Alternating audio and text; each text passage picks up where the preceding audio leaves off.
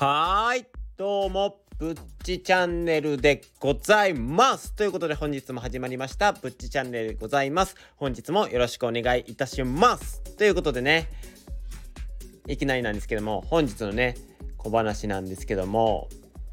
今日はね、久々ちょっと雨が降ってるなっていうことで、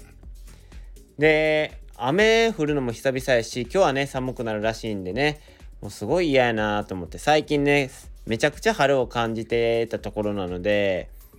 またちょっと寒い格好して雨に濡れながら寒いな、寒いな思いながらね、出勤するのが嫌だなっていうふうに思っているところでございます。あ、今日は夜勤なんですけどもね。で、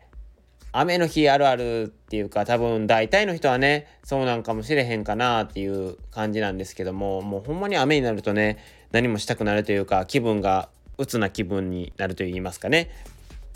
そんな風になるんですけども、大体なんていうんですか、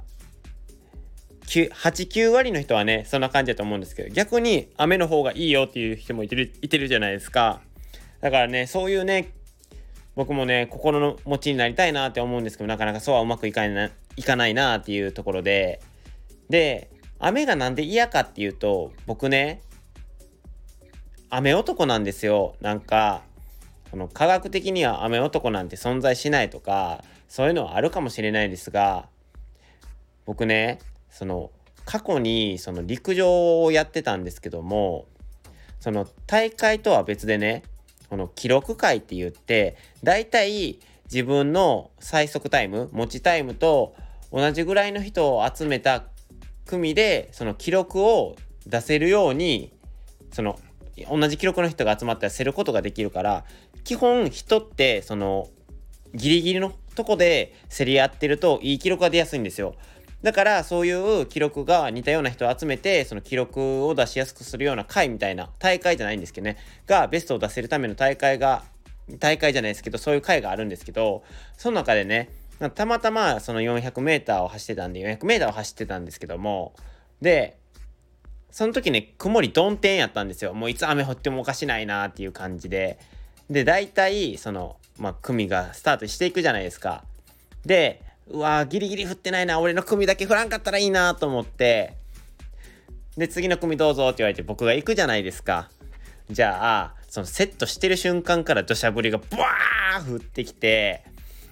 うわ最悪やと思って、もうさ、なんで俺の組だけって。で、雨が降るとね、すごい走りにくいし、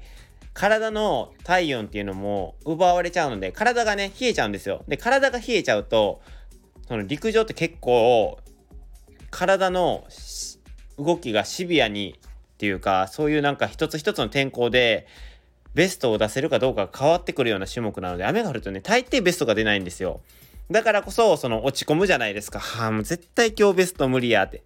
で、結構そういう時は風も強いし、走りにくいんですよ。コンディションも悪いから。うわ、最悪やって思いながら、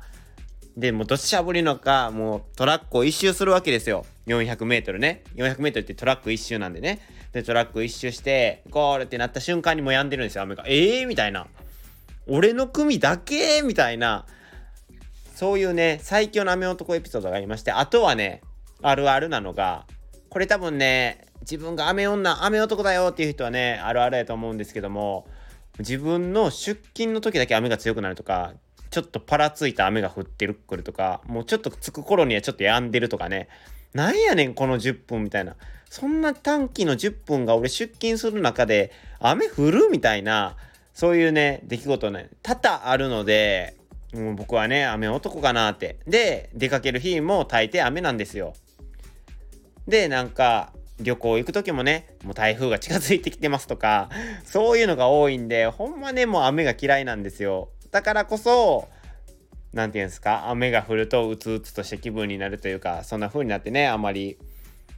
ポジティブな気分にはなれないんですけども、もしね、このね、雨の日にポジティブになれるよっていう人がいるのであれば、そのね、マインドというか、その考え方をね、教えていただきたいなっていう風に思うなっていう小話でございました。ということで、本日のね、お題なんですけども、僕をね、熱くさせる漫画の名言集っていうことで、漫画の名言集じゃないですね。漫画の名言ですね。を2つ持ってきたので、考えてきた？いや、引っ張り出してきたですね。引っ張り出してきたので、ぜひね、皆さんとね、漫画の名言について語っていきたいなっていうふうに思うんですけども、語っていきたいな言うても僕一人喋ってるだけなんで、後々なんですけどね、語るのは。で、まずね、一つ目。これはね、僕が小中学校ぐらいかな。僕があのもう教科書やって思うぐらい人生で一番大好きな漫画、ワンピースですね。えー、ワンピースから引用させていただくんですけども、その中でね、あの、頂上戦争、噛みましたね。頂上戦争っていう、え、漫画の中で大きな分岐点となった、えー、戦争があったんですけどね、ワンピースの漫画内で、その中で、この敵役のポジションでいてるドン・キホーテ・ド・フラミンゴっていうね、えー、キャラクター、もうザ悪役って感じのすごい悪いやつなんですけれども、すごいね、いいセリフをね、言うキャラなんですよ。で、その中で言ったセリフが、これですね。平和を知らねえ子供どもと、戦争を知らねえ子供どもの価値観は違うと。頂点に立つ者が善悪を塗り替えると。今この場所こと、バス、すいません、カミカミで。この場所こそ中立だ。正義は勝つって、そりゃそうだろ。勝者だけが正義だ。これね、もうね、痺れましたね、見たとき。勝者こそが正義だということでいろんな価値観は違うとその価値観がどこで勝者になって正義になるのかって言われたら勝ったやつこそが正義になるんだということでこれはねなるほどなと思って人の価値観ってやっぱり違うしその中で一人一人の持ってるやっぱ正義ってね違うじゃないですか。絶対にね、その人殺しをしないって、まあまあ仮にですよ、人殺しとかは絶対ダメだとは僕も思ってるんですけど、やっぱりね、人殺しをしちゃいけないっていう正義と、もしかしたらそういう暗殺者の方とか漫画チックな話になるんですけどね、その、人を殺すことで自分の国を守っているんだっていう正義もあるかもしれないじゃないですか。暗殺者というかまあ戦争する人はね。だからそういう人らの価値観って違うわけじゃないですか。じゃあそうなった場合どっちが正義なのかっていうとやっぱり勝った方が優位になってるわけじゃないですかその人の意見よりねだからこそ勝者こそは正義だっていうふうにまあドン・キホーテとフラミンゴは言ってるんですけどこれを聞いた時ね本当に衝撃が走りましたねあ正義っていう価値観なんやって思いました。正義ってなんか僕はもう警察とかそういうものやと今まではね捉えてきてたというかもうそういう平和を守ってくれる人たちが正義やって僕は思ってたんですけどもこれを聞いてね人々の思う正義の価値観って違うし塗り替えられていくものなのだなっていう風に感じたのでこれをねちょっとね名言に挙げさせていただいたなっていうところでございます。ちょっとね、人殺しとか人殺しじゃないとか極端な例をね、挙げて申し訳ないんですけども、今はね、ちょっとロシアのね、ああいう戦争の話とかもあるので、やっぱり、多分、ああいう国と国のぶつかり合いでもお互いの正義があると思うんですよ。まあ、ウクライナのね、ああいう NATO に、何て言うんですか、ウクライナがその加入するから、ロシアの国の人々はそれが怖い。もしかしたら国が攻められるかもしれないっていう、まあ、自分の国を守る正義とウクライナの人たちはやっぱりロシアから攻められるかもしれないウクライナがいつどうなるかもわからないっていうまあ自分の国を守りたいっていう正義のまあぶつかり合いっていうまあ無理やり正義をねそのくっつけてるかだけかもしれないですけどやっぱそういうところがあるのでやっぱりねその人のその人その国々によってのね正義はね持ちようが違うのだなっていうふうなことをこのねセリフから学べたなっていうふうに思います。で、これ聞いて、やっぱり自分の中でも、やっぱりね、いろんなチャレンジをしていく中で、やっぱり最終的にはね、成功しないと意味がないんだなって。やっぱ成功することによって、何ですか、自分を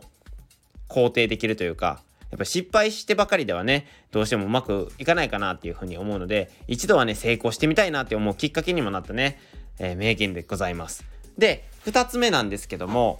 これはね、多分、日本一続いているボクシング漫画なんですかね。多分やと思うんですけど、はじめの一歩っていうね、もうずっともう百何十巻って連載されてからもずっと出続けてる、えー、知る人ぞ知る、まあ、ボクシング漫画なんですけども、その中で、そのいじめられっ子やった、まあ、幕の内一歩っていう主人公がいてるんですけども、まあね、ふとしたきっかけで、えー、ボクシングジムに入ることになって、ボクシングやりたいということで、ボクシングジムに入ることになって、その中でのね、ボクシングのジムの会長さんで、その人がトレーナーなんですよ。その人がね、言ったセリフが、すごいね、僕印象に残っとって、それもね、ちょっと言っていけたらなっていうふうに思います。次こそはね、ちょっと噛まないようにね、言っていけたらなっていうふうに思うので、ぜひ聞いていただきたいなっていうふうに思います。それではいきますね。努力したものが全て報われるとは限らん。しかし、成功したものは皆すべからく努力しておる。ちょっと、